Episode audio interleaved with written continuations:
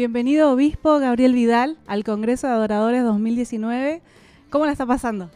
La estoy pasando muy bien, disfrutando la adoración que se hace aquí y también las enseñanzas, las que he podido alcanzar. Después de un largo viaje está con nosotros y queríamos saber si usted cree que la Iglesia de Dios de la Profecía es muy, es muy musical y, cree que hay un hueco en cuanto a, darle la importancia a eso, a capacitar a los músicos, a instruirlos. Eh, ¿Hay problemas en cuanto a eso? Primero, la Iglesia de Dios de la Profecía es muy musical y le gusta mucho adorar. Yo vengo de una zona del mundo donde la adoración es rápida, la gente brinca, baila, eso es el Caribe. Pero también cuando viajo a África, los hermanos allá adoran de una manera diferente. De algunas maneras nos abrumaría a nosotros. Ah, y es muy, muy, muy bailadora también en África. Me voy a Europa, en Europa alaban al Señor, no bailan tanto, son blancos, los blancos son más cometidos, más, más medidos, pero también se adora al Señor. Así que en Asia también es una iglesia que adora al Señor y que por tradición ha tenido muchos músicos. Los mejores músicos en muchas de las naciones, como Inglaterra, los músicos son muchos profesionales que los invitan a, a eventos grandes porque eh, eh, saben tocar la música, repito, profesionalmente. Por tanto, sí, la Iglesia de Dios de la Profecía es muy musical, por tradición. ¿Hay un hueco, un espacio para el entrenamiento de música? No tanto. Eh, yo no sé cómo hemos llegado, por la misericordia de Dios, a tener músicos tan buenos, pero realmente en, el caso de América del Sur, donde nosotros estamos plantando más iglesias que nunca en la historia de la iglesia en América del Sur y de, la, y de Dios de la profecía, en cierta manera, este, ahora lo que necesitamos es dar el próximo paso. Hoy tuve una reunión con algunos de los directores de, los países alrededor de Argentina, donde estamos hablando de la necesidad de proyectos como este, pero de un proyecto mayor donde haya un líder nacional de adoración que se preocupe por entrenar músicos para llevarlos a las obras nuevas que estamos plantando. Tenemos muchas obras nuevas, como escuchamos un testimonio hace un rato, que Jessica Brandam no, no sabe tocar música y se aprendía un uno o dos tonos y así le tocaba en los servicios de los niños. Entonces necesitamos una, una estrategia ah, para poder eh, habilitar uno, dos, tres o cuatro músicos en las nuevas plantaciones que tenemos, porque la música llama la atención no solamente a Dios, sino a la gente alrededor. La gente se, se, va a acercar a la iglesia a escuchar los cánticos, la adoración eh, cantada. Si, si nosotros le proveemos de una buena música y una buena adoración. Así que tenemos que hacer el eco, el eco no lo tenemos desde, desde su lugar, desde el liderazgo de la iglesia, hay una idea o un plan o una visión hacia, hacia dónde ir en eso, en capacitar a más músicos? ¿Es, ¿Es, algo en la agenda, digamos? Lamentablemente, en lo general, no, no hay una agenda de las oficinas internacionales. Antes había un director mundial de música, pero realmente solo funcionaba en los Estados Unidos y, y era asunto quizás de conciertos y de algunos eventos.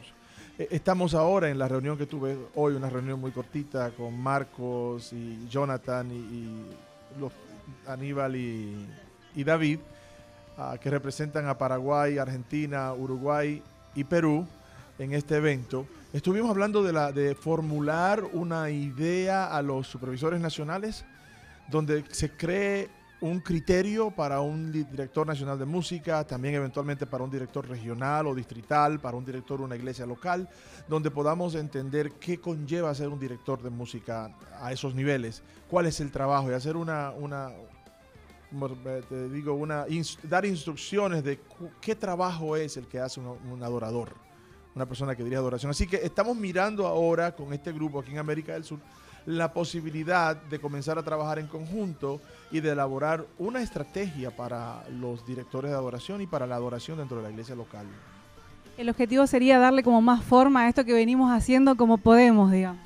Darle más forma, eh, organizarlo completamente porque no está organizado. Esto lo hacemos por amor, esto lo hacemos porque nos gusta. Ahora hay que elaborar, como estamos elaborando una estrategia en algunos países para ministerios de jóvenes, como hay una estrategia muy buena para ministerios de niños, gracias a ellos, no a mí, la idea sería eh, buscar esas mismas estructuras correspondientes a, los directores de adoración para elaborar un sistema eh, intencionado de, preparación de músicos y de preparación de, preparación de adoradores en el continente. En cuanto a eso, ¿cuál es su perspectiva con, este congreso, con este evento que, que nos convoca hoy acá en Tucumán? Este evento realmente me abrió los ojos. Yo siempre he tenido miedo a, los congresos de adoradores porque la adoración que presenta es una promoción de lo que vemos en la televisión de los predicadores neopentecostales. Las declaraciones, que eh, no estoy 100% en contra de ellas, pero tengo problema con muchas de ellas. Entonces queremos desarrollar nosotros mismos, y la idea comienza con este congreso, congresos donde le expliquemos, le enseñemos a nuestros músicos en la Iglesia de Dios de la Profecía cómo, cómo adorar desde el punto de vista bíblico, qué es lo que la Biblia nos enseña sobre la adoración, cuál, cómo, dónde debe estar el corazón del músico, el corazón del cantante, del salmista, como quiera que usted quiera llamarle, cuando está adorando al Señor. Realizar, darnos cuenta que no es un show, que es un acto de adoración a, los que cantan y a los que eh, eh, tocan la música. Ah, y todo eso ha surgido de este congreso que me ha abierto los ojos a una nueva idea de lo que es un congreso de adoración y creo que es algo que debemos hacerlo en toda América del Sur cuando nos organicemos. Eso es lo que le, quería preguntar a lo que sigue, eh, la proyección hacia el futuro a partir de este congreso, ¿qué es lo que, cuál es la idea, cuál es su sueño, en qué cosas está pensando para la iglesia. Estamos muy rápido con eso, estamos eh, elaborando esa idea nueva, pero estoy adelantándome un poquito. Mi idea es que en cada nación, cada un año, cada dos años, hayan eventos como este dirigido por un director nacional, si logramos convencer a mis compañeros supervisores a, que eh, nombren un, director nacional de música, porque algunos países no lo tienen. Segundo, eh, cuando todos los países estén organizados eh, y sepan lo que están haciendo, quizás en el futuro podemos contemplar la idea de hacer un congreso continental de adoración donde podamos ministrarle con invitados especiales con mucha experiencia al respecto, invitar a los líderes nacionales, invitar a los líderes distritales, regionales y hasta a los líderes locales a, juntarse en un lugar y a tener un congreso de un nivel ya eh, continental, suramericano. Bien, ¿y, qué, es lo que más le llamó la atención de este, de este evento? Sé que algunas cosas no pudo presenciar, pero de lo que vio, ¿qué es lo que más llamó su atención?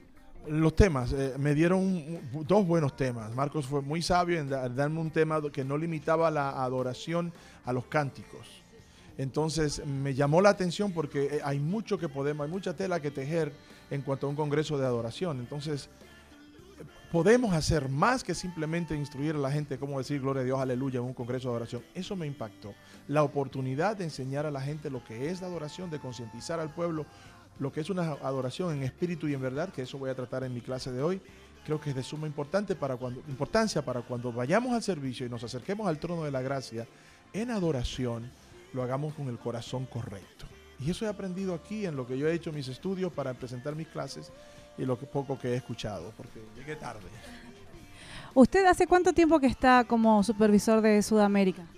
Oficialmente desde el 2010, perdón, desde 2010 en, esos, en estos años, oficialmente dijo, o sea, viene relacionado, digamos, con Sudamérica hace mucho.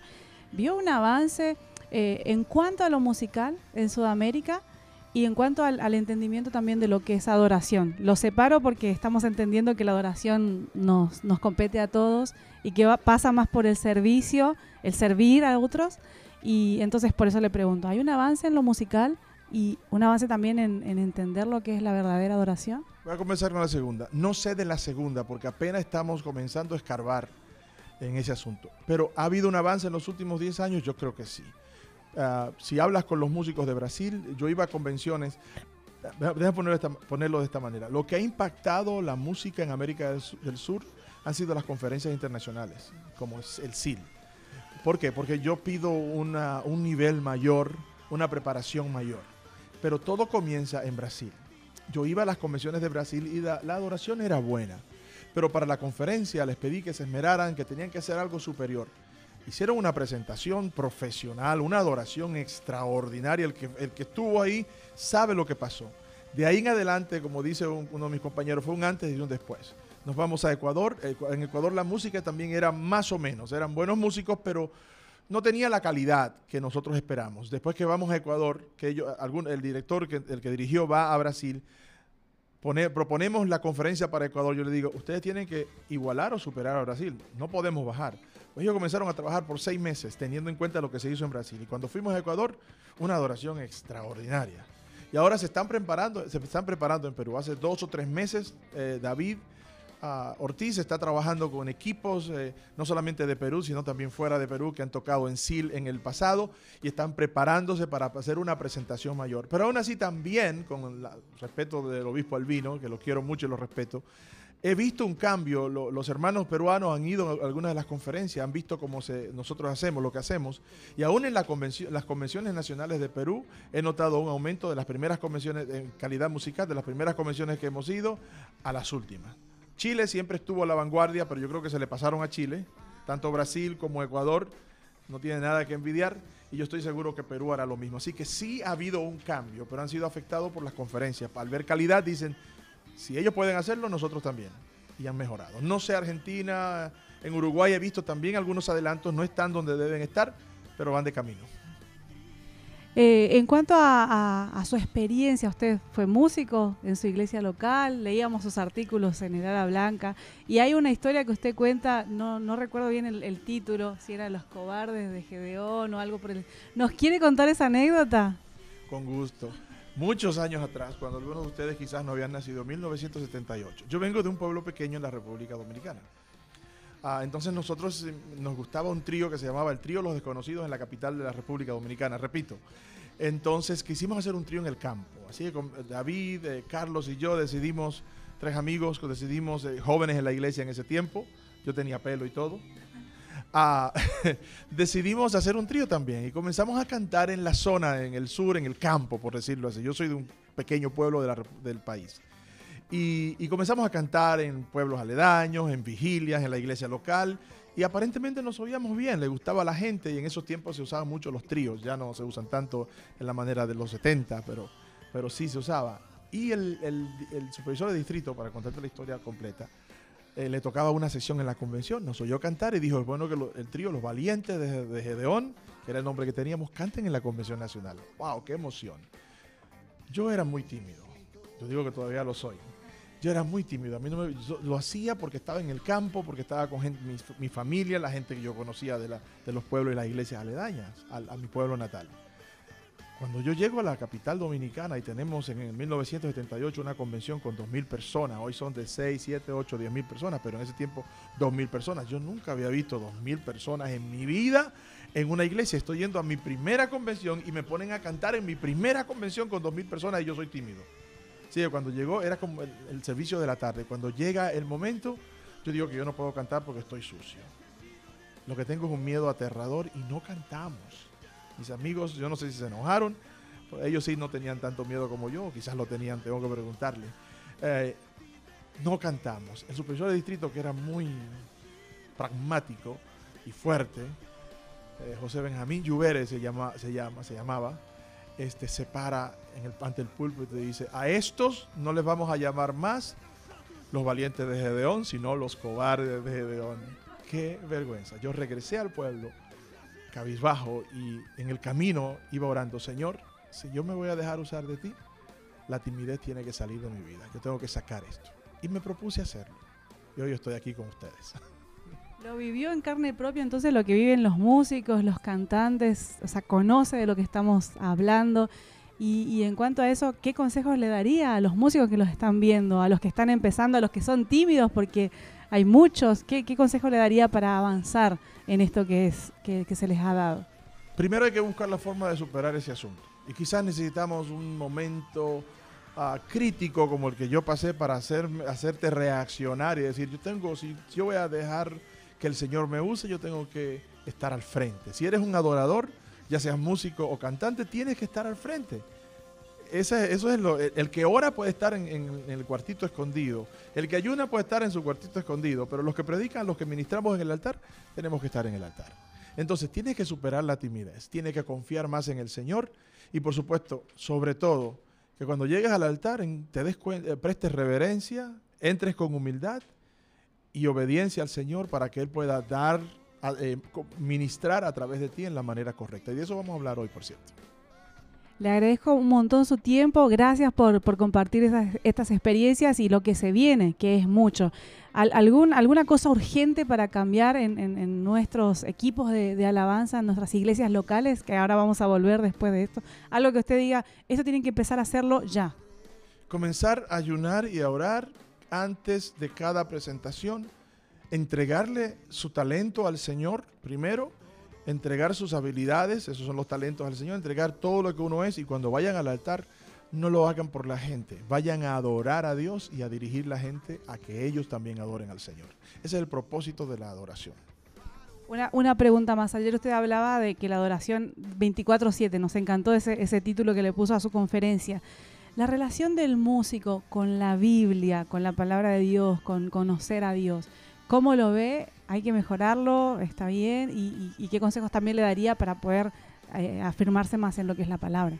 Los músicos en la mayoría son jóvenes, tienen mala fama de, de- de gustarle las muchachas y las muchachas al ellos estar al frente tienen mucha tentación. Pero yo creo que el requerimiento de un músico, de un adorador, vamos a poner adorador, eh, debe ser el mismo de un predicador. O sea, lo que se requiere de mí debe requerirse del que está el músico porque estamos haciendo la misma cosa. Unos cantan, otros hablan. Entonces, es que tienen que vivir una vida apegados a la Biblia, tienen que vivir una vida de obediencia a la palabra del Señor, ser cristianos por el amor de Dios, sean cristianos primeros seguidores de Cristo, fieles a Cristo, para que entonces el Espíritu Santo los pueda usar y esa música que si no viene del Señor no edifica, pueda salir del corazón de Dios a través de ustedes para el pueblo que está escuchando. Muchas gracias. Unas palabras finales, saludos y ya terminamos. Muy bien, saludos a todos, muchas bendiciones y espero que este congreso sea de bendición, aunque sea a control remoto o a la distancia, y que la próxima vez que se hable de un congreso de adoradores, que nuestros pastores, hermanos pastores, consideren esto. Esto no es solo para enseñarlos a cantar y a gritar. Esto es enseñar adoración 24/7, que no es mío el tema, me lo dio Marcos y yo lo desarrollé. Gracias, Dios, Dios- Dios les bendiga a todos. Bueno, así entonces nuestro hermano Vidal nos dejó estas palabras. Que el Señor les bendiga.